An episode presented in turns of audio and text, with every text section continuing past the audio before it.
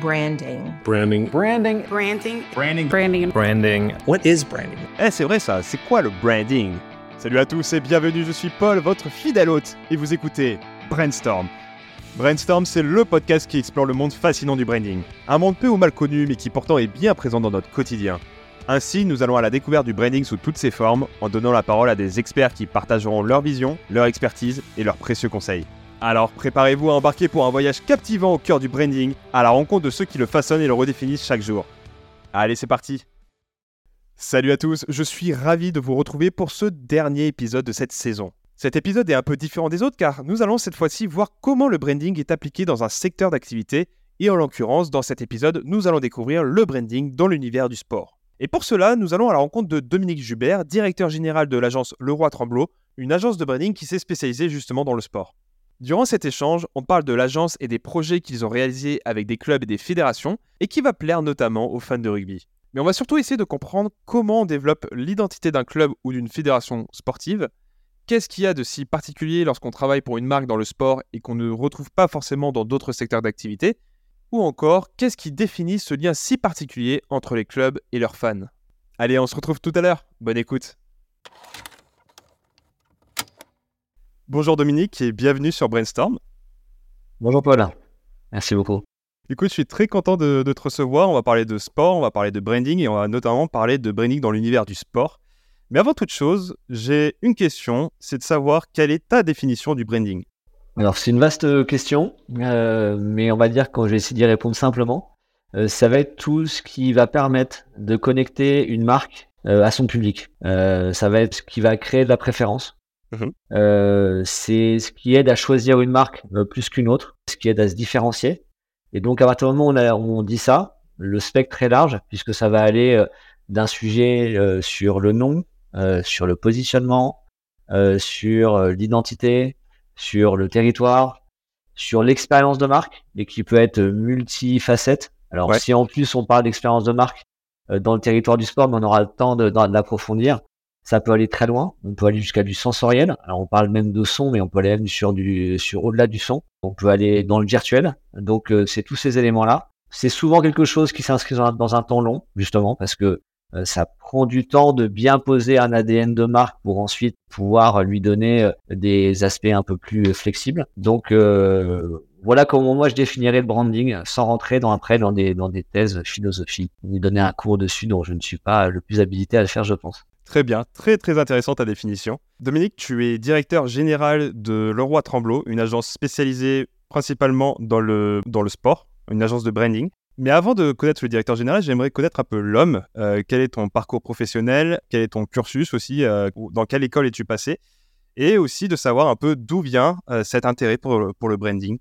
donc moi j'ai 47 ans. Ça, fait un peu plus de maintenant plus de 20 ans que je, travaille. Euh, j'ai, j'ai, on va dire, deux fils rouges dans, mon, expérience professionnelle. C'est celui euh, euh, du sport et celui, on va dire, de l'aspect conseil et commercial. Euh, j'ai, j'ai fait des études. Alors d'abord, j'ai fait des études de droit que j'aimais bien, mais le droit m'aimait pas tellement. Euh, je, je, me suis réorienté au bout de deux ans euh, et j'ai fait euh, l'école, donc l'EMLV, euh, Léonard de Vinci, au départ pour travailler dans le domaine de la logistique. Euh, donc voilà. Et il se trouve que j'ai eu la, la chance euh, en 98. Euh, alors c'était déjà là quand je parlais que la passion du sport, je l'avais déjà puisque j'ai toujours fait du sport. Euh, j'ai été euh, pris au sein du comité d'organisation de la Coupe du Monde France 98. D'accord. Ah oui. j'étais en stage de quatrième année et j'ai eu vraiment, j'étais intégré pleinement dans les équipes de, du comité d'organisation sur les huit derniers mois. Coupe du Monde comprise. Donc ça a été l'immersion complète dans la complexité euh, d'un événement comme ça et j'étais en charge du pilotage de, du déploiement de tout le dispositif informatique sur l'ensemble des sites donc faire en sorte que tous les éléments arrivent hein. euh, on va dire du clavier en anglais espagnol sur le bureau du chef de presse de Bordeaux etc et puis pendant la Coupe du Monde vu que mon travail devait être prêt avant euh, je me suis occupé de la gestion des programmes d'hospitalité pour des partenaires de la Coupe du Monde. Donc en fait, ça m'a mis, ça m'a mis en fait le, un peu le pied à l'étrier sur un univers que j'adorais euh, en tant que pratiquant, mais dont j'avais un peu du mal à, à sentir euh, les débouchés qu'il pouvait y avoir, mis à part, et je fais un peu cliché exprès, les filières STAPS. donc, donc ça, ça a été un peu ça, un peu ça le début. Et il se trouve que ça a commencé à poindre dans ma, dans ma tête d'aller plus loin là-dessus. Et euh, j'avais un professeur euh, à Léonard de Vinci qui était un professeur de marketing qui lancé une agence en relations publiques avec des joueurs de rugby qui étaient à l'époque en équipe de France, Marc Lévremont, Christophe Juillet, et qui m'a proposé de, de partir dans l'aventure avec lui pour être entre guillemets le premier salarié et celui qui était là entre guillemets à plein temps pour développer tout aspect euh, relations publiques et développement commercial de cette structure. La structure s'appelait Audal du Sport qui s'appelle d'ailleurs toujours au-delà du sport, et que j'ai accompagné dans son développement premier, euh, qui était sur une partie relations publiques. Euh. Donc on va dire qu'à partir du moment où j'ai commencé à bosser en 2000 jusqu'à aujourd'hui, j'ai toujours eu un parcours d'agence, toujours dans le domaine du sport, qui a été d'abord en relations publiques, puis ensuite en, pilotage euh, et en conseil sur auprès d'annonceurs ou de projets sportifs, notamment dans la voile, dans le rugby, dans le football, euh, ou auprès de sportifs en général. Et il se trouve que en 2007, euh, Coupe du Monde de rugby en France déjà, hein, J'accompagnais euh, l'aviron bayonnais comme dans la gestion de ses partenaires. Faisant arriver à Felou au sein du club, il y avait un vrai besoin d'organiser la visibilité des marques de façon professionnelle. Et j'ai fait appel à l'agence Leroy Tremblot, que je connaissais déjà comme étant un expert de la marque dans le sport, pour organiser tout ça. Donc c'était sa première euh, première euh, prise de contact. L'année suivante, sur un team de voile, gros travail aussi sur l'agencement des marques partenaires. Et quelques mois après, le, le directeur général de l'époque, euh, Antoine Tremblot, m'a demandé de le rejoindre. Et donc ça a été un peu le, le plongeon dans l'univers du branding parce que euh, j'avais, on va dire, euh, ce bagage de bien connaître le sport, de savoir packager, vendre, conseiller les clients. Mhm. Mais je découvrais vraiment l'univers de la marque que je voyais vraiment de très loin avec un côté assez cliché résumé à, à branding égal logo et c'est tout. Donc voilà un peu le sujet, la façon dont je suis rentré en 2008. Euh, j'ai euh, été d'abord directeur euh, clientèle et commercial développement. Et puis, euh, quand Antoine Tremblot est parti euh, en 2020, on m'a confié la direction générale, puisqu'en fait l'agence avait été rachetée en 2017 par La Fourmi, qui a depuis, on a créé un groupe qui s'appelle The Fan Syndicate, qui regroupe trois agences, une branding de Roi Tremblot, une communication publicité La Fourmi, et une dans le Web 3 avec Dans the Sport. Ok, très bien. Euh, alors justement, oui, le roi Tremblot. Alors pour ceux qui ne connaissent pas, on va, je vais citer un peu euh, quelques clients. Vous travaillez notamment avec des fédérations françaises. Euh, j'ai l'impression que c'est presque toutes ces fédérations françaises. Mais pour en citer quelques-unes, il y a la fédération du tennis, de boxe, de judo, de handball et également le rugby. Il y a des clubs de clubs de foot et de rugby aussi, tels que Lille, Reims, Toulon et Troyes. Et également des organisateurs d'événements sportifs tels que l'Euro 2020, Le Mans, et euh, comme je le vois derrière euh, toi, la CAF, la CAF. Ouais, entre autres. Donc euh, voilà, c'est déjà, déjà une sacrée liste en termes de clientèle. Mais j'aimerais un peu savoir, justement, bah, que tu nous racontes un peu l'histoire de, de Laura Tremblot et sur quoi vous travaillez avec vos clients principalement. Alors, l'histoire de Laurent Tremblot, elle est très, très liée en fait à son fondateur, même s'il était deux initialement. Moi, je n'en ai connu qu'un seul, Antoine Tremblot et j'ai jamais travaillé avec Jean-Guillaume Leroy, mais Antoine Tremblot était quelqu'un assez visionnaire dans la mesure où lui a voulu allier deux passions, la passion du design, la passion du sport. Euh, il s'est rendu compte euh, quand l'agence a été créée en 84, c'était des, il y avait peu d'agences de design hein, à, ce moment-là. On a, on a, plutôt travaillé d'ailleurs dans, dans le design d'agencement d'espace assez rapidement, et parce qu'il adorait le sport, il s'est rendu compte que le sujet des marques dans le sport était vraiment la dernière roue du carrosse, voire celle qui était encore dans les stands, on va dire, et qui avait, alors que les enjeux devenaient encore plus en plus importants en termes d'engagement financier.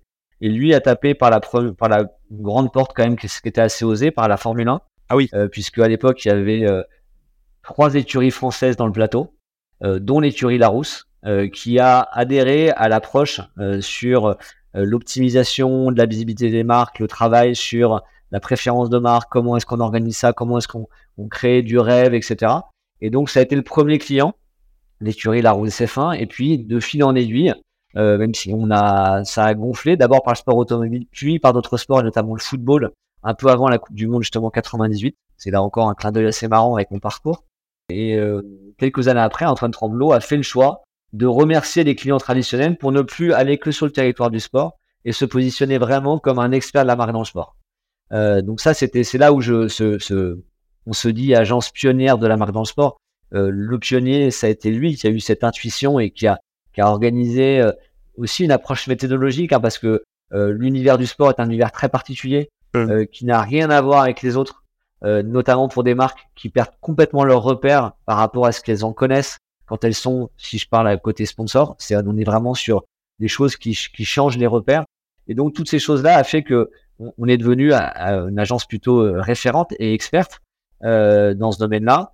Euh, Aujourd'hui, euh, on continue à s'inscrire là-dedans avec une approche qu'on a encore plus poussée, c'est-à-dire que maintenant, on, on, travaille sur des expériences de marque complètes et on a mis un peu au cœur un, un sujet, c'est que même si tous nos clients, quasiment, sont tous des clients du de que je qualifierais de B2B, à la fin, euh, l'audience, la cible, c'est le fan.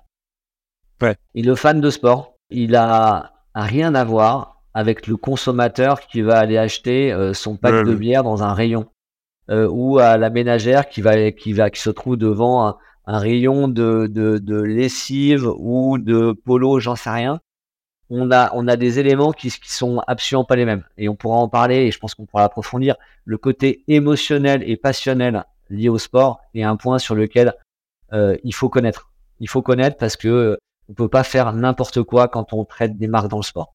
Donc nous, on essaie justement d'amener cet, cet œil.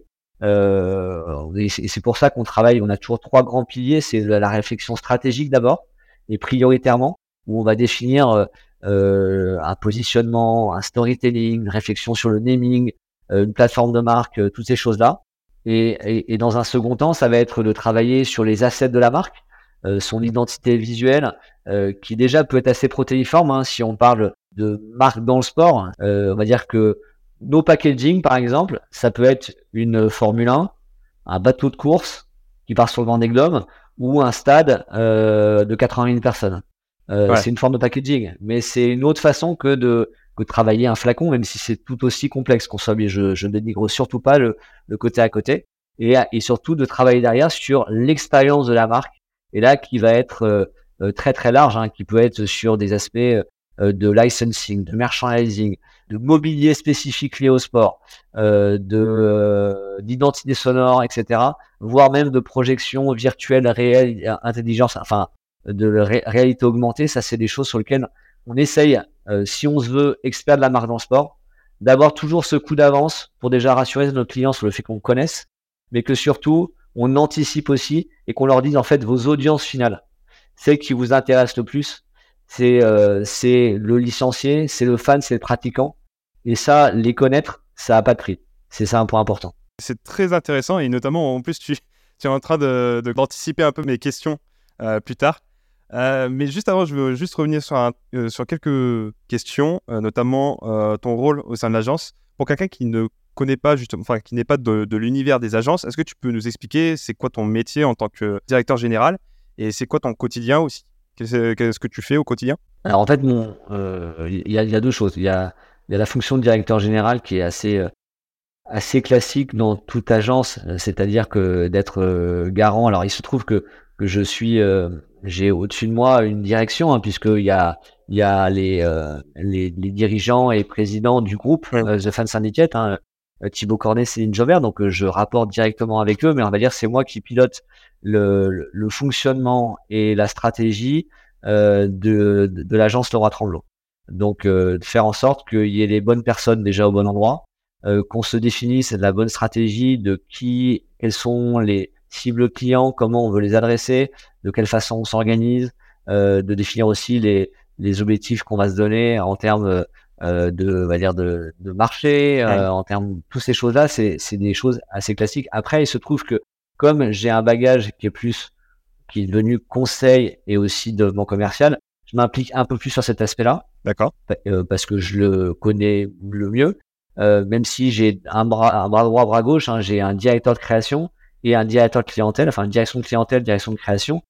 Sur la direction de création, je suis en, je, je suis obligé d'être, de, de faire encore plus en délégation en confiance parce que c'est là où j'ai le, le, moins de d'éléments sur lesquels je peux me raccrocher. C'est un métier vraiment à part, euh, donc il est super important d'être en connexion très forte avec avec euh, avec son sa direction de création, avec la direction de clientèle. C'est des gens et c'est des profils euh, dont moi j'ai fait partie. Donc parle, on parle le même langage. Pour autant, je, fais en sorte, en tout cas de mon côté, mais ça c'est une question liée à mon management, d'être beaucoup dans la délégation et dans la confiance, que ce soit avec les deux. Et je rajoute au-dessus, il y a la couche du planning stratégique, de la direction stratégie, qui pour nous est transversale pour le groupe, mais qui est excessivement importante pour bien définir les positionnements, les directions qu'on va donner. Et ça, c'est un sujet dans lequel je m'implique. Alors, pas euh, de façon euh, permanente, mais en tout cas sur les bons moments pour m'assurer déjà qu'on est bien dans l'objectif par rapport à ce que, par rapport aux clients, par rapport aux problématiques, etc. Donc voilà un peu le lien. Et bien entendu, il y a une couche de relation euh, de, de RH qui est inévitable et de représentation euh, en étant euh, en, réseau, euh, dans les réseaux de professionnels, en intervenant aussi dans des dans des conférences et en faisant par exemple des interventions de ce type-là, ça fait partie aussi de la de, de, à l'heure où on enregistre cet, cet, échange, actuellement il y a la Coupe du Monde de rugby qui se, qui se passe en France. Et justement, le roi Tremblot a participé à la création de l'identité du 15 de France et de la Fédération française de rugby. Est-ce que tu peux nous parler un peu du processus créatif de l'époque? Je crois que c'était en 2019 que vous avez fait ce rebranding. Euh, est-ce que tu peux nous parler un peu de pourquoi, le pourquoi du comment euh, Qu'est-ce qui a donné envie, en fait, à notamment à la fédération de procéder à un rebranding, de changer et de partir sur quelque chose de beaucoup plus moderne finalement? Alors, euh, alors c'est vrai que c'est sorti en 2019, mais c'est un travail qui a commencé plus d'un an avant, uh-huh. qui a fait l'objet d'ailleurs d'une consultation qui avait été faite par la fédération, auquel on a répondu. Et on va dire que, alors, eux, la problématique qu'ils avaient, c'est que euh, ils avaient le sentiment qu'ils avaient euh, une marque qui euh, manquait de modernité et qui avait surtout une façon assez éclatée de prendre la parole. Mm. Je m'explique dans le sens où ils avaient leur asset fort, qui était le 15 de France, euh, qui euh, portait un emblème d'ailleurs assez reconnu de tous, qu'on a que, que eux appelaient la cocotte, mais qui était en fait déjà un coq dans un blason. Et puis ils avaient euh, une prise de parole et, et, une identité fédérale qui disait d'une autre façon autre chose. Donc on avait quelque chose qui manquait de cohérence et donc de lisibilité et de clarté. Donc j'avais ce, ce point-là et surtout ils voulaient se, rattacher à une forme d'héritage parce que le rugby est un sport, on va dire, un sport, on va dire, euh, assez historique, qui, qui s'ancre dans le territoire et qui n'est pas né de la dernière fuite. Donc c'était comment est-ce qu'on arrive à, à montrer qu'on est éminemment moderne et qu'on sait puiser dans ce qui est dans, dans, dans le terroir? Une fois qu'on a dit ça, euh, on, on, pose juste la problématique. Euh, le, le, point qu'on a qu'on a apporté, c'était, euh, on s'est rendu compte assez vite en regardant nous euh, dans le dans le paysage de, du, du, rugby français que euh, il y avait toujours eu toujours eu un, un attachement à, à l'emblème du coq qui n'est pas, et on en parlera je sais derrière, euh, uniquement euh, lié au rugby, euh, mais en tout cas le rugby français l'a, l'a, toujours pris comme étant un emblème fort chez eux. Et qu'on s'est dit, mais quitte à ce que on, est, on travaille sur un héritage, pourquoi ne pas aller rechercher et réhabiliter le premier coq utilisé par une sélection française qui se trouvait être une sélection de rugby. Ah Je parle même de sélection même pas d'équipe, parce qu'il n'y avait pas d'équipe ni de fédération à cette époque-là. Et en 1905, c'est la première fois qu'une sélection française arbore sur son maillot euh, à l'occasion d'un match euh, un coq. Ah ouais. Et donc là, on est allé vraiment faire un travail qui est à la fois de recherche, d'archives et d'histoire pour euh, retrouver et, et, réinterpréter parce qu'on en a trouvé euh, à travers au sein du musée du sport une image en noir et blanc d'assez mauvaise qualité. Mais de là, on a bâti en fait un storytelling qui a permis de donner vie à ce premier coq, en tout cas en termes d'interprétation, mais c'est vrai que c'est assez euh, assez étonnant la façon dont on a réussi à même on a fait un travail même qui était un peu d'orfèvre parce que on s'est plongé en se disant même, même comment est-ce que comment est-ce qu'ils interprétaient les couleurs à l'époque? De quelle façon ils auraient pu le découper? Est-ce qu'ils ont réussi à faire du plumage ou pas? Donc on a regardé des choses sur des pièces de monnaie sur des faïences sur des choses comme ça. Et en fait on est arrivé avec, avec cette, cette chose là qui a tout de suite chez eux à éveiller en fait quelque chose qui en d'une forme d'évidence. Euh, donc on a et c'est là où c'est intéressant, c'est qu'on a réussi à, à donner à, à, renvoyer une image excessivement moderne alors qu'on allait le chercher euh, en 1905. Euh, et ça a été aussi tout l'enjeu d'un travail qui, qui en plus était complexe parce que je parlais de la de ce qui avait été la raison pour laquelle il changeait avec quelque chose d'assez éclaté. On a on a travaillé aussi en profondeur toute l'architecture de marque de la fédération. Et là en fait on se rend pas compte euh, combien il y en a, mais si on ne serait-ce que de ranger la maison de l'identité des marques de fédéral, c'est assez énorme hein, parce que c'est c'est le, le, le, fédéral avec tout ce qui va être lié au réseau des ligues, des comités, c'est les commissions, c'est les équipes de France, hommes et femmes, qui montent jusqu'au 15 de France, masculin et féminin. Euh, c'est les compétitions du rugby amateur, euh, c'est toutes ces choses-là. C'est-à-dire que si on, c'est l'arbitrage, c'est toutes ces choses. Et donc ces, ces éléments-là, on, on, devait entre, entre, entre guillemets faire en sorte qu'on euh, donne une même famille sans que ce soit tout systématique. Donc on se définisse des constantes et des variables dans euh, ces prises de parole. Et puis bien entendu, un territoire de marque, on a voulu un maximum modulable et flexible. Et, euh, ce qui est intéressant, c'est qu'en plus, euh, le, on va dire l'équipe de France masculine, le 15 de France masculin, s'est complètement projeté dedans à tel point qu'ils ont voulu l'utiliser partout. Et l'équipe de Fabien Galtier, dans toute leur communication, s'est accroché autant à l'emblème que aux signifiants qu'on a mis dans le territoire et en ont donné en plus une exposition qui était maximum.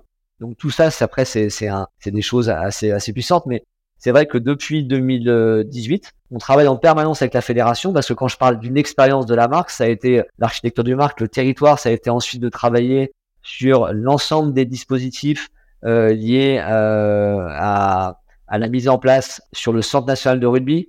Donc là, on est encore en train de travailler avec eux sur le, la signalétique, sur l'habillage du site. Euh, on a fait une, une, une charte merchandising licensing pour permettre de vendre la marque. Et un point que j'ai pas dit, c'est que on leur a aussi euh, donné un attribut d'une marque commerciale avec France Rugby qui est un peu plus, on va dire, inspirationnel qu'un FFR euh, très euh, administratif.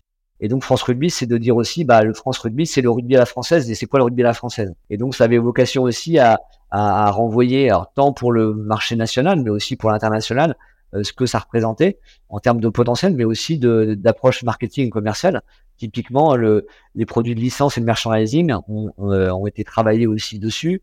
Donc toutes ces choses-là ont fait partie du, du travail dans, au sens large. Ouais, c'est un travail vraiment euh, très poussif. Ouais. Et en plus de ça, oui, comme tu disais, au-delà de créer une nouvelle une image beaucoup plus moderne, il y a eu un gros taf sur la restructuration finalement de, de toute l'image de, de, la fédération. Oui, exactement. Et ça s'est passé aussi dans les stades. Hein, et euh, donc l'habillage des stades en France et particulièrement du stade de France, mais aussi euh, pour les masculins et les féminins. Ça, ça a donné aussi une empreinte. Alors il se trouve après qu'on a, c'est juste une, une chance et on n'est pas, on n'a pas, on contribue pas aux résultats sportifs. Mais il se trouve que ça, que ça a été en parallèle à une montée en puissance qui fait que l'engouement. Mais je pense qu'on a créé aussi, on a participé à créer la fierté d'appartenance euh, déjà euh, pour les salariés, pour les joueurs, euh, et c'est vrai que, que ce coq porté, alors c'est en plus on a, ça a été poussé dans à l'extrême un petit peu parce qu'on ne met sur le maillot que le coq sans euh, le sigle. Euh, c'est des choses qu'on n'a pas inventées, d'autres nations le faisaient. Mais là, on a on est allé entre guillemets, on, a poussé la, chose encore encore plus loin. Et alors là, on est en pleine Coupe du Monde de rugby. Euh, on espère qu'on va se qualifier en demi-finale, mais il y a un engouement euh, derrière ça auquel on a contribué. On n'en est pas responsable, mais on a amené en tout cas tous les ingrédients pour décupler l'attractivité, euh, l'attractivité qu'on peut avoir. Et c'est là où, euh, quand tu me demandais euh, c'est quoi le branding, bah, quand c'est exactement ça, c'est connecter la marque à son public. Mais là, son public, c'est les pratiquants de rugby, c'est les licenciés, c'est les fans de sport, c'est ceux qui le découvrent aussi et faire en sorte qu'il y ait tous les ingrédients pour. Non, c'est trop fort. Mais en plus, en plus de ça, c'est comme tu dis, il y a la performance des joueurs et le fait que derrière, tu as toute une image de direction, d'aller au même endroit tous ensemble. Euh, je trouve que ça, c'est hyper cohérent et ça marche super bien sur l'ensemble de l'identité et euh, de l'image donnée sur le rugby français. Franchement, bah, juste pour ça, bravo, hein, c'est beaucoup trop fort. Hein. Euh, justement, on parlait du coq. Alors, on va rapidement aller dessus, mais le coq, très souvent utilisé par beaucoup de fédérations françaises. mais pourquoi? Pourquoi? Sachant que il me semble que le coq n'est. Alors, il tient un symbole dans le sport français, mais pas un symbole de France. alors, oui, ça remonte à très loin, en fait. Hein. Ça remonte à à l'époque gallo-romaine, euh, où en fait euh, le, il y avait, il y a, on va dire, la, dénomination latine de, de la Gaule, euh, Gallia était, enfin, est un terme qui est homophone au, au mot latin gallus, qui veut dire coq. Ok. Et déjà, ça, ça vient de là. Et c'est vrai que du coup, le coq euh, était devenu un symbole de bravoure et de ténacité déjà chez les Gaulois, qui même si ils étaient, ça a été apaisé avec les Romains, n'ont pas été tout le temps dans l'apaisement. Donc il y avait, il y avait déjà cet, cet aspect-là, le, le côté bravoure, fier, etc., qui ressortait. Et après, c'est vrai que dans le contexte du sport, alors je suis pas un spécialiste, mais euh, ça a commencé à être vraiment utilisé de façon un peu plus large. Euh, je crois que la première fois au niveau euh, national, c'est en 1920 euh, sur aux Jeux Olympiques de, qui, qui avaient lieu à Anvers, où le sport français a, a première fois arboré un coq. Après, c'est vrai que ça a été, c'est sans doute le symbole le plus représentatif euh, du sport français en France à l'international. Après, il y a d'autres éléments. On parle des bleus, par exemple, mais mais mettre un carré bleu ne serait pas suffisant. Euh, mais en tout cas, le coq et on est bien placé parce que on a, on est à l'origine de beaucoup d'identités de fédérations sur les, dans les, dans lesquelles c'était demandé ou c'était ouvert ou suggéré euh, d'intégrer euh, un coq. Toute la difficulté dans ce cas-là, c'est lui trouver suffisamment la personnalité qui va lui faire en sorte qu'il est le coq du rugby ou le coq du handball ou le coq de telle ou telle fédération. Et ça, je peux te dire que c'est pas évident euh, à chaque fois de se remettre dedans quand on en a fait autant et d'arriver à trouver ce qui ce qui les rejoint. Alors, ce qui est marrant, c'est que je parlais du coq de la fédération. En soi, quand on le voit en tant que tel, on l'associe pas au rugby. Ce qui l'associe au rugby, c'est l'histoire qu'on y a mis derrière et qui fait qu'il qu a une vraie authenticité parce que c'était le premier coq porté par une sélection qui s'est trouvé être une sélection, la sélection euh, de rugby français. Euh, mais si on prend celui qu'on a travaillé pour la Fédération française de handball, on a trouvé un autre traitement qui fait que en, en deuxième lecture, on voit un en première lecture, on voit un visage de coq, d'ailleurs assez assez piquant, euh, assez d'ailleurs, je pense qu'il il avait été volontairement dessiné pour plaire à un public assez jeune. Et on voit en deuxième lecture, on ne voit pas tout de suite, c'est ça qui est intéressant, une silhouette de handballeur qui se dessine dans la tête. Ouais. Ça, c'est, euh, ça, c'est intéressant quand on arrive à avoir des éléments de ce type-là. Il y a des choses qui sont un peu plus évidentes, mais en tout cas, ce qui est sûr, c'est que euh, c'est euh, un des attributs identitaires les plus représentatifs de la France euh, dans le sport, à l'international ou, ou, ou, au niveau national justement, pour revenir sur le contexte de, la Coupe du Monde de rugby, tu as écrit une tribune dans le média euh, Stratégie, si je dis pas de bêtises, notamment pour parler de l'identité des marques et des nations dans le monde du, sport. Et justement, il y a un truc qui a retenu mon, attention. C'est un moment où tu évoquais euh, les tensions entre tradition et modernité dans le branding. Et euh, justement, je trouvais ça intéressant parce que j'ai l'impression que justement, c'est un peu un des principaux enjeux quand on développe justement une identité dans l'univers dans du sport. Est-ce que tu peux nous en dire plus? En fait, j'avais parlé, un, alors c'est toujours un peu une accroche journalistique, mais j'avais parlé d'un choc des cultures. Mm. En, gros, j'avais, je crois que l'attaque que j'avais eue, c'était de dire, voilà, euh, match d'ouverture France-Nouvelle-Zélande, euh, en fait, c'est euh, la guerre des marques euh, aura-t-elle lieu? Euh, Mais ce qui, ce qui était intéressant là-dedans, c'était, c'était le fait que, en comparant et en regardant les codes de marque de, des nations de l'hémisphère nord versus celles de l'hémisphère sud, si je devais faire un découpage un peu rapide, on sent qu'il y a une empreinte forte de l'histoire dans, dans, au nord, qui est ancrée dans vraiment même je parle dans, dans l'histoire euh, du pays hein, pour euh, dans, dans, certains cas. Enfin, euh, la, la, rose issue de la guerre des roses, le, le, le, coq pour la France, on en a parlé, ça va puiser à, à l'époque gallo-romaine. le trèfle chez les Italiens, c'est c'est le c'est alors c'est encore plus puissant parce que ça c'est très proche de, de, de choses de, de, très romanisant avec aussi les lauriers euh, le Pays de Galles, on est sur euh, euh, le, poireau et l'autruche en lien avec le, prince de Galles. Donc quelque chose qui fait que des emblèmes, des, enfin, des symboles assez simples, plutôt puissants, euh, excessivement rassembleurs, mais qui euh, sont tirés de l'histoire de ces pays. Et en même temps, on peut pas dire que c'est bien ou pas bien, parce que je pense que ça correspond complètement à une culture euh, qui est propre à, chaque, qui, est propre à, ces pays-là et dans lequel en plus ce sport éminemment, euh, on va dire de, de, tradition se retrouve. Et à contrario, on regarde que dans les dans l'hémisphère sud, euh, dans lequel j'y inclus aussi l'Amérique du Sud, etc. Et, et, pas que on est sur des choses un peu plus à l'anglo-saxonne, c'est-à-dire qu'un un branding un peu plus débridé où euh, on va on va pas hésiter à, pousser les curseurs plus loin. Ça veut dire que euh, les Sud-Africains ils vont prendre les Springboks, ils s'appellent les Springboks euh, dans le rugby. Donc ils vont prendre un animal euh, qui n'est pas celui que, qui est utilisé d'ailleurs euh, par les autres sports euh, sud-africains, mais ils vont assumer le fait qu'ils prennent le springbok pour des raisons qui étaient liées à certains éléments d'histoire, mais plutôt de se dire on prend le springbok et on se dit équipe d'Afrique du Sud, eux ils s'appellent les springboks. les, les Néo-Zélandais, super intéressant. Et en plus c'est un espèce de d'imaginaire assez dingo, c'est que l'histoire des All Blacks, c'est venu en fait d'un d'une d'une tournée qu'ils ont fait en Europe où ils avaient déjà ces qualités de jeu qu'on leur connaît aujourd'hui, c'est-à-dire euh, deux passes de vitesse euh, à tout va. Et euh, ils avaient mis une raclée à une équipe, je sais plus laquelle, et la, la presse avait avait avait écrit le lendemain They are all backs. comme en fait, ils jouent, ils jouent tous comme des arrières avec une faute qui avait que c'était all blacks. They are all blacks. Et donc en fait, eux, ils se sont appuyés là-dessus et à tel point, c'est qu'aujourd'hui, la marque New, New Zealand Rugby et c'est mis volontairement en dessous du produit majeur All Blacks. Euh, donc c'est là où c'est une culture à l'anglo-saxonne.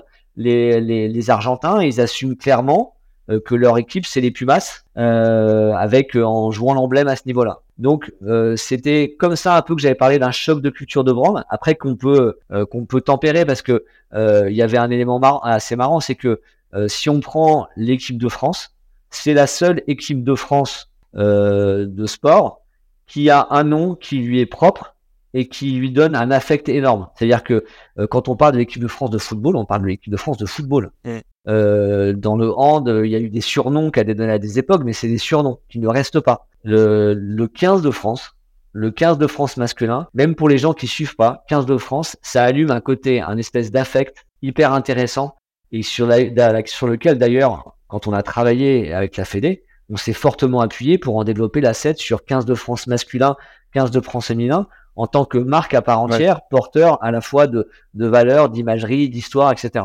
Donc c'était plus comme ça que j'avais euh, voulu aborder ce choc de culture branding à l'occasion de la Coupe du Monde de rugby. Mais notamment, tu, tu notes justement le côté euh, tradition et modernité. Et j'ai l'impression, comme je disais, c'était un peu le, un peu la, complexité qu'il y a dans l'univers du, sport, j'ai l'impression, notamment si on prend exemple, par exemple du euh, logo de la Juventus, euh, enfin l'identité de la Juventus et notamment le logo. Ils avaient procédé à un rebranding où euh, ils étaient passés d'un écusson traditionnel classique à un logo très flat, très minimaliste avec les deux J, qui ressemble plus à un, un logo de start-up de la Silicon Valley, quoi. Et ça a fait beaucoup jaser, ça a fait beaucoup parler sur les réseaux sociaux et sur, euh, dans les médias parce qu'ils ne comprenaient pas euh, justement ce, choix-là. Et justement, ça revient à cette question sur euh, les fans, notamment quand tu proposes une nouvelle identité. Est-ce que les fans sont au centre de la réflexion dans la création d'une identité pour un club ou pour une fédération? On peut pas, enfin, dire qu'à la base, le choix de travailler en profondeur sur de retravailler sa marque. Et je suis exprès de, prendre le, le, le, terme de retravailler sa stratégie de marque ne viendra jamais de la base. C'est une certitude. Euh, parce qu'il y a un attachement assez viscéral à ces codes-là. Quand les choix sont faits par un club, par un, alors c'est vrai que les clubs, on va prendre, je pense que le club est le bon exemple parce que c'est là où il y a le plus d'affect euh, et de passion. Euh, c'est un choix de direction générale, c'est un choix de présidence ou de, de nouvel actionnaire quand il est pris, il faut euh, travailler par étapes, il faut bien se définir les objectifs qu'on se donne, euh, les curseurs de changement, euh, et ça, c'est, ça va être de plonger dans l'environnement du club. nous, ce qu'on fait, et c'est pas des choses qu'on a qu'on, a toujours fait, parce qu'on s'est rendu compte au fur et à mesure, et puis de temps en temps, en ayant des expériences plus ou moins heureuses euh, dans des collaborations, qu'on ne peut pas considérer que parce que c'est le choix d'une direction générale, qu'on doit considérer ne, travailler qu'avec eux et pas se poser la question de l'environnement autour, notamment les femmes. Donc, je pense qu'il est important, et nous on le fait de plus en plus, euh, de les écouter. Alors, les écouter, ça peut être en travaillant avec eux sur des focus group, parce que par exemple, je fais exprès de parler stratégie et plus de logo. Euh, la majeure partie de ces sujets-là, ça va être un, un, un, travail. Quel est le, comment on va travailler le positionnement de notre club mm. Et ça peut passer d'abord déjà par se définir voilà, quelles sont, on va dire, les valeurs, qu'est-ce qui nous rassemble, pour euh, savoir après le niveau de curseur qu'on pourrait amener entre le, une plateforme de marque au travail et un positionnement qui nous dirait est-ce que je suis en adéquation avec les, les symboles que j'envoie?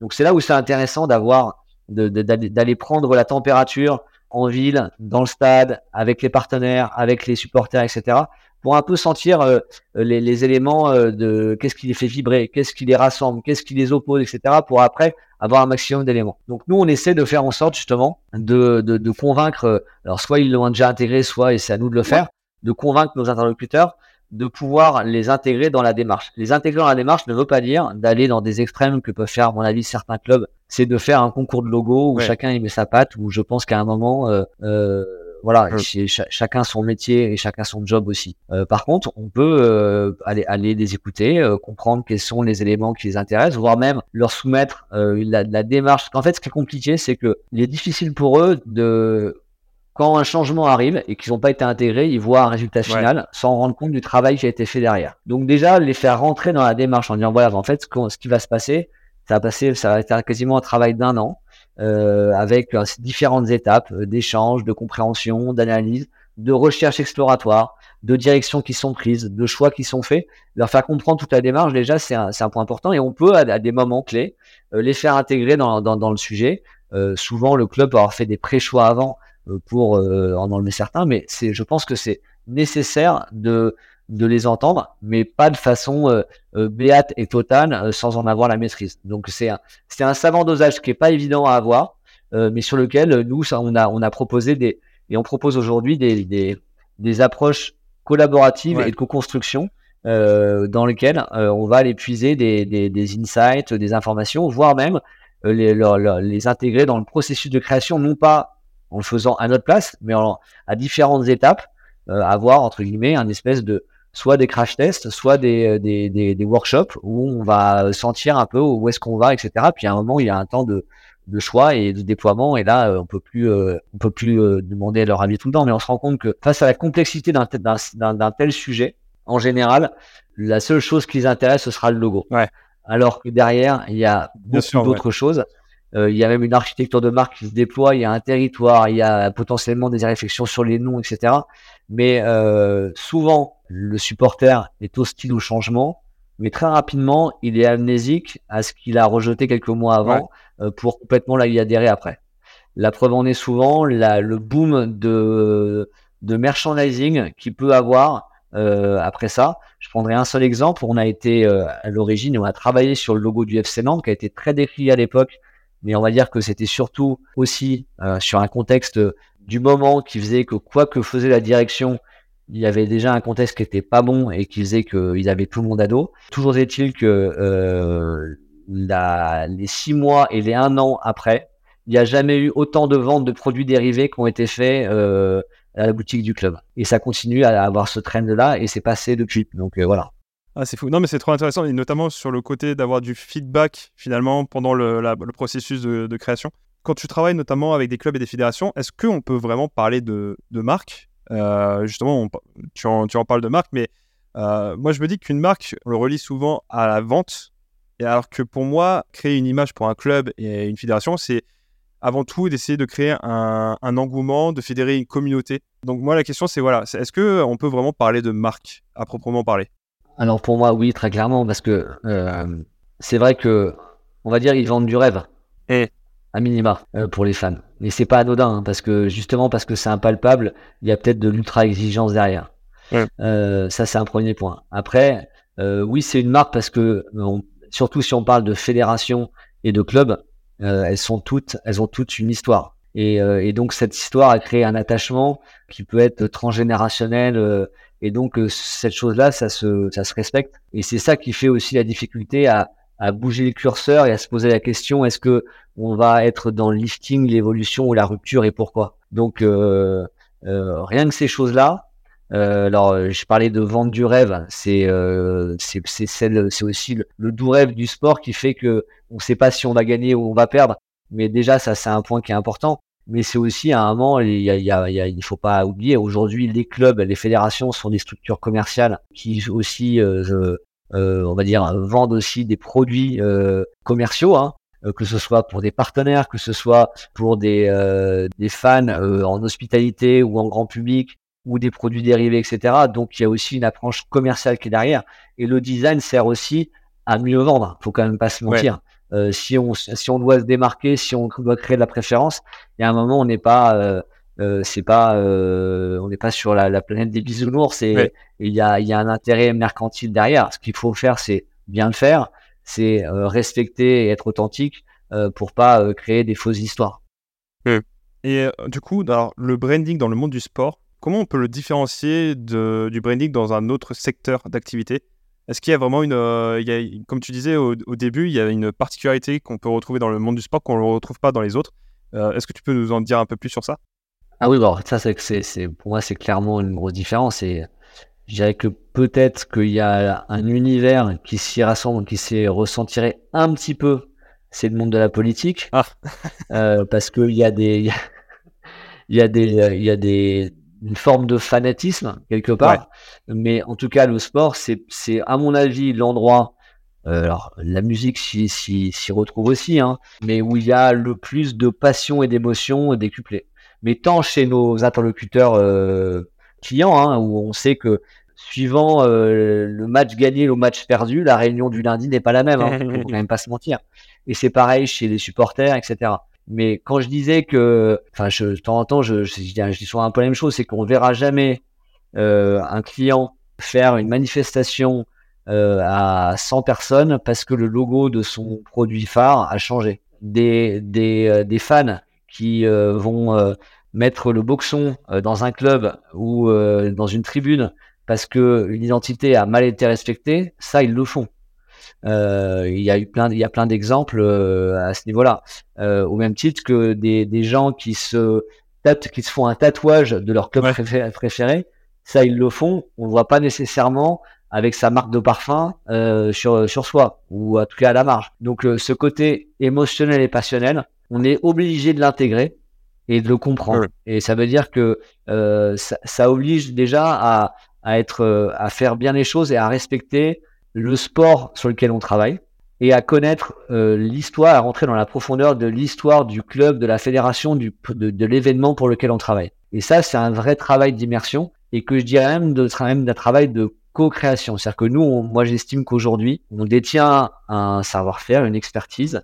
Nos clients détiennent, on va dire, l'âme de leur événement, de leur club, et c'est ça qu'il faut qu'on aille chercher. Et nous, après, on est là pour trouver les éléments qui vont raconter euh, la bonne histoire, euh, qui vont euh, amener ce, oui, ce, storytelling et qui vont, on va avec des directions différentes. Et on va dire que heureusement qu'on est créatif. Moi, ce qui m'intéresse, c'est quand le, le, client est audacieux par rapport aux, directions qu'on lui propose. Tu parles souvent de storytelling et justement, j'ai l'impression que c'est vraiment, enfin, c'est ultra important dans la communication d'un club. Est-ce que le storytelling, c'est, euh, comment dire, c'est quelque chose qui est le, de plus en plus utilisé Parce que c'est vrai que à la base, alors, c'est plus dans les tendances, on va dire. Est-ce qu'il y a des tendances euh, dans l'univers du branding dans le sport, notamment à travers le, le storytelling et les histoires racontées Moi personnellement, j'ai l'impression que, notamment dans la communication de, un peu plus globale, euh, on parlait souvent des joueurs euh, et des, des, clubs comme des gladiateurs, des guerriers, etc. Et que là, on part sur un truc un peu plus, un peu plus sur l'héritage du club. Alors ça dépend. Ouais. Ça dépend. C'est marrant d'ailleurs que tu prennes le mot gladiateur parce que c'est pas quelque chose que nous on, on surutilise. Mmh. Par contre, ça me fait, ça me fait différent. Enfin, j'ai trois exemples qui m'intéressent de, euh, pour te donner un peu les, les points qui peuvent justement faire qu'on se différencie. Euh, on a accompagné le, le, Rugby Club Toulonnais, donc le RCT euh, l'année dernière, qui justement lui est vraiment un club un peu, alors on va dire un club à part, mais ils vont tous dire, tous te dire qu'ils sont un club à part, mais en tout cas en termes de d'état d'esprit, ils, se, ils sont le trublion du rugby français, le seul club du Sud-Est, on va dire l'Olympique de Marseille du rugby d'une certaine manière avec euh, des, des, passionnés, mais avec ce, cette, cette, mauvaise foi d'ailleurs assez marrante et excessive euh, qu'on reconnaît au, au, peuple toulonnais. Et c'est vrai que on, nous, on les a incités dans le storytelling, qu'on a travaillé sur leur territoire de marque, à aller rechercher cette âme guerrière qui est déjà la leur en fait. Mm. Et ce qui était marrant, c'est qu'ils l'utilisaient pas assez alors qu'ils ont tous les ingrédients euh, déjà pour euh, euh, travailler sur cet asset. D'ailleurs, historiquement, c'est l'histoire du rugby club toulonnais est associée aussi à, la, à la, à l'histoire militaire et à la base navale. ils se sont, ils ont, ils ont une culture du combat qui est bien plus importante que dans d'autres clubs. Quand on voit les, les, les, supporters, ils sont dans une, une espèce d'exa, enfin, c'est exa, exacerbé avec euh, les chants, avec ce pilou-pilou, avec ce chant guerrier. Et donc, en fait, là, pour le coup, on a, on a vraiment pointé volontairement sur un storytelling euh, fort euh, de gladiateurs, de, combattants, de guerriers. Mais à la limite, c'est le seul pour lequel on l'a fait en, en 10 ans. On vient de travailler avec le LOSC, Le LOSC, leur problématique, c'était de, de, ils voulaient retravailler leur territoire de marque pour se rapprocher du, de leur ancrage territorial. Ils avaient fait une évolution de marque il y a quatre ans dont ils voulaient garder l'emblème, mais euh, on va dire faire rayonner la marque autrement. Et ben on a trouvé une façon de le faire euh, à travers euh, quelque chose qu'on allait puiser dans le patrimoine des supporters, qui est ce chant qui s'appelle "Nous sommes les enfants de la déesse, nous sommes les dogs". Il se trouve qu'ils font référence en disant ça à la déesse qui est sur la grande place de l'île, érigée sur cette colonne, en lien avec euh, euh, qui a été érigée à la fin de, du siège qui avait été fait du siège prussien, dans lequel toute la, ville de l'île de l'île avait été encerclée. Et il y avait eu un, une forme de résilience, de combativité, et qui est euh, donc quelque chose qui parle aux Lillois, qui est aussi l'endroit où se retrouvent euh, tous les Lillois quand il y a des, des, célébrations et notamment des titres. Et donc on a travaillé sur ce sur euh, ce storytelling du, du qu'on a appelé le, le, la déesse et le dog, faire en sorte que l'un et l'autre se, se retrouvent et qu'on on a on a travaillé sur cette notion euh, de résilience, de combativité euh, et de et de vrai euh, de vrais liens entre les deux. Euh, donc ça, c'est du storytelling. Après, il y a eu de la mise en musique graphique euh, qui doit l'accompagner, mais rien qu'avec ça, on les a emmenés déjà dans une histoire assez féconde dans laquelle ils, peuvent en tout cas tirer le fil assez largement. Et puis il y a, alors il y a une, je pense à un autre sujet. On a accompagné OC Sport dans le dans le lancement de ce qui sera le premier tour du monde en solitaire sur les multicoques, donc sur les trimarans géants de la classe ultime en janvier 2024, donc qui s'appelle l'Arkea Ultime Challenge. Euh, Là-dessus, on a travaillé sur le positionnement et le storytelling aussi, en plus de l'identité. Et, et, notamment, on s'est dit, voilà, ils vont euh, globalement, euh, si les gens euh, euh, décodent la chose simplement, ils vont avoir l'impression qu'on fait un vent des globes bis sur un autre type de bateau ou que c'est une autre route du Rhum. En fait, on a, on a voulu faire en sorte d'éviter la comparaison si le, nom a été pris sur Ultime Challenge, on a, ça, ça avait du sens, c'est qu'on voulait pas se qualifier nécessairement sur le même territoire du sport, mais peut-être sur le côté plus aventurier, sur le côté pionnier, des choses comme ça. Et donc, dans toute l'histoire qu'on a racontée, on allait puiser ça dans une mythologie grecque euh, volontaire où on va jouer sur la notion d'épopée. Et quelque part, aujourd'hui, ce tour du monde en solitaire sur les ultimes, ça fait des années qu'il est attendu. Il n'a pas pu avoir lieu parce que les bateaux n'étaient pas prêts.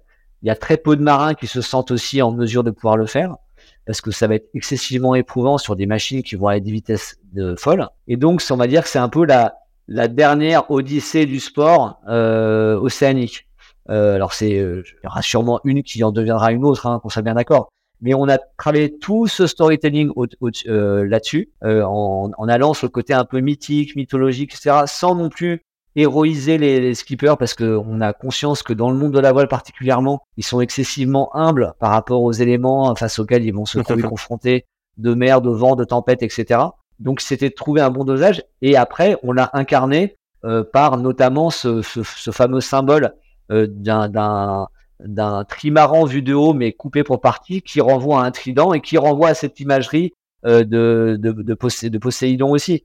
Donc ça a été tout un ensemble de choses qui a été fait sur une charte éditoriale et qui permet justement de positionner et de faire en sorte qu'on en parle différemment et qu'on arrive à prendre sa place, alors que c'est une première, de façon assez impactante dès le départ. Ok, très bien. On arrive à la fin de, cet épisode. J'ai encore quelques questions. Déjà, savoir un peu euh, quel conseil tu pourrais donner à, je sais pas, un étudiant qui aimerait travailler dans le monde du sport, dans le branding notamment. Euh, quel conseil tu pourrais donner à justement à une personne qui souhaite évoluer dans le branding et dans le milieu du sport? Alors, je dirais que dans le domaine du sport, euh, des gens qui sont euh, passionnés de sport, euh, c'est pas suffisant. Ah bon? Parce que je peux. Non, mais. si je. Non, mais je peux secouer un arbre, il y en a 400 qui tombent. Hein. C'est-à-dire que des gens qui commencent leur lettre comme m'envoient passionné de sport, je veux travailler chez vous, c'est pas suffisant. Non, mais déjà, ce que je veux dire, c'est que c'est un plus, mais ça n'est qu'un plus. Déjà, avoir. s'être formé sur un métier, et d'ailleurs, l'univers du sport offre plein de possibilités. Et même l'univers du branding dans le sport, on peut travailler en conception, rédaction, on peut travailler en, direction artistique, on peut travailler euh, en, pilotage et conseil, etc. Donc c'est déjà de. Moi, je suis pas partisan des gens qui s'enferment nécessairement dans des études ultra spécialisées sur l'univers du sport. À la limite, je préfère des gens qui ont acquis un bagage, une expérience et une compétence métier dans d'autres univers, en ayant fait, en ayant eu d'autres possibilités, et même plus jeunes, en ayant eu des stages dans d'autres choses, et qui amènent après leur, leur bagage, leur, leur, euh, sur ces choses-là. Après, bien entendu, connaître l'univers, c'est mieux, mais c'est pas une obligation. En tout cas, pas dans tous les métiers de notre du branding. Euh, c'est sûr que quand on est euh, au planning strat, si on si on n'est pas du tout fond du sport, je pense qu'on n'a pas sa place. Mais des créatifs qui, euh, ça nous arrive, on en a certains dans mon équipe, qui, qui n'ont pas une, une, appétence de dingue au sport, mais qui par contre, quand ils plongent dans un sujet, s'y émergent complètement et amènent toutes leurs compétences d'expérience de la marque, ça c'est super intéressant et, et, on a toujours des, gens chez nous de toute façon qui ont qui ont cette connaissance du sport ou des sports pour aller faire en sorte qu'on justement on, respecte euh, les codes euh, du sport en question. Donc ça, on fait toujours très attention à ces choses-là. Donc moi, je dirais surtout ça. Est-ce que tu as quelque chose à recommander, comme un livre, comme euh, je sais pas un, film, un documentaire? Est-ce que tu as une recommandation à faire pour les gens qui nous écoutent? Ouais, alors j'ai, moi j'ai, une, il y a une expo que j'ai trouvée, enfin qu'une expo, c'est même pas une expo, c'est c'est le musée, le musée, le, musée du, le musée olympique euh, de Lausanne. D'accord. Euh, pour les gens qui, qui aiment le sport et qui aiment, alors le sport en général, déjà, on en prend plein la vue, c'est magnifiquement fait, c'est excessivement bien raconté. Donc vraiment, ça vaut la peine. Euh, j'y suis allé il y a pas longtemps, ça fait des années que je voulais y aller et je, je j'y retournerai parce que j'ai pas eu le temps de tout voir et c'est magnifiquement présenté sur euh, l'histoire des sports, des Jeux Olympiques, du branding, etc. Vraiment canon. Et puis il y a des livres, euh, bah, notamment il y a un livre magnifique que j'ai que j'ai trouvé là-bas qui s'appelle euh, Olympic Games The Design sur une espèce de bible du, du, du, du, design de, du monde olympique, super intéressant sur toute l'histoire, comment sont arrivés les pictogrammes, quels sont les symboles, les médailles, etc. Vraiment magnifique. et puis pour les ultra spécialistes, il y a un, il y a un bouquin que que j'ai trouvé il y a peu qui s'appelle Football Type, donc type pour typographie, et qui va recenser euh, les styles des, des typographies spécialement dessinées pour euh, marquer les, les numéros des les noms des joueurs dans le sport. Et ça, c'est c'est hallucinant de voir tout ce qui a déjà été imaginé, alors que nous, on continue à en imaginer des nouvelles quand on travaille sur des, des, des sujets de ce type-là. C'est passionnant. C'est en vrai, ça me donne énormément envie d'avoir ce livre. Dans tous les cas, je mets ça dans, la description, il n'y a aucun problème. Euh, et juste une dernière chose, où est-ce qu'on peut te, te, joindre? Où est-ce qu'on peut voir un peu euh, ton travail, etc. Ou discuter avec toi, échanger avec toi? Pour échanger avec moi, euh, si c'est à titre plus direct lié à ma personne, je pense que via LinkedIn, ce sera toujours facile de le faire. Euh, directement, donc ça, il n'y a pas de souci. Euh, après, regardez euh, le travail qu'on fait parce que je, je, c'est un, travail qui est collectif. Hein. J'ai quand même euh, beaucoup de gens qui travaillent avec moi et surtout tout ce qui en ressort graphiquement, ça n'est pas moi. je pense que nos, nos réseaux sociaux, ce soit Insta ou LinkedIn ou notre site internet, est assez représentatif du travail qu'on fait et, et la ligne éditoriale qu'on essaie de pousser sur cette expertise de la marque dans le sport. Très bien, bah, je mettrai tout ça dans les commentaires également, dans la description, pardon. En tout cas, bah, merci énormément d'être passé et à très bientôt. Merci, salut Paul. Ah, franchement, j'adore ce format. Merci beaucoup à Dominique d'être venu pour échanger autour du branding dans l'univers du sport. Ce que je retiens de cet échange, c'est que les clubs et les fédérations sont des marques à part entière, avec la spécificité d'avoir non pas de simples clients, mais des fans, des supporters du club et donc de la marque qui ont un affect si particulier et une relation passionnelle avec leur club. Une relation d'ailleurs que vous ne retrouverez très rarement dans d'autres secteurs d'activité.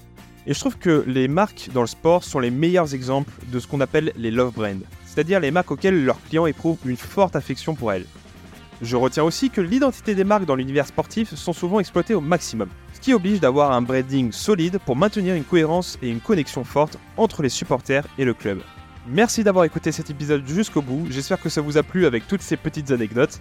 Comme je le disais au début, c'est le dernier épisode de la saison, le temps pour moi de faire un break, prendre du recul, pour ensuite revenir avec une saison 2, avec de nouveaux invités, de nouveaux formats, et bien sûr de continuer à élargir les horizons sur la définition du branding. En tout cas, je reviendrai peut-être avant pour vous faire un épisode en mode débrief sur la saison, euh, juste entre vous et moi. Si vous avez kiffé cet épisode et ce podcast, et que vous voulez assurément voir une saison 2, eh bien je vous invite à vous abonner au podcast, mais aussi à la chaîne YouTube, à mettre également les 5 étoiles sur Apple Podcasts et Spotify. Et puis si vous voulez toujours plus de contenu autour du branding, eh bien n'hésitez pas à faire un tour sur mes réseaux. On se retrouve prochainement pour rencontrer de nouvelles personnes qui sont autant passionnées par le branding que vous et moi. C'était un plaisir de vous partager ces échanges. Encore un merci à Théo, Marine, Corentin, Guillaume, Sylvain et Dominique d'avoir accepté de participer à ce podcast et d'échanger avec moi. Et puis merci à vous, les auditeurs, de nous avoir écoutés. Et sur ce, eh bien, portez-vous bien. Ciao ciao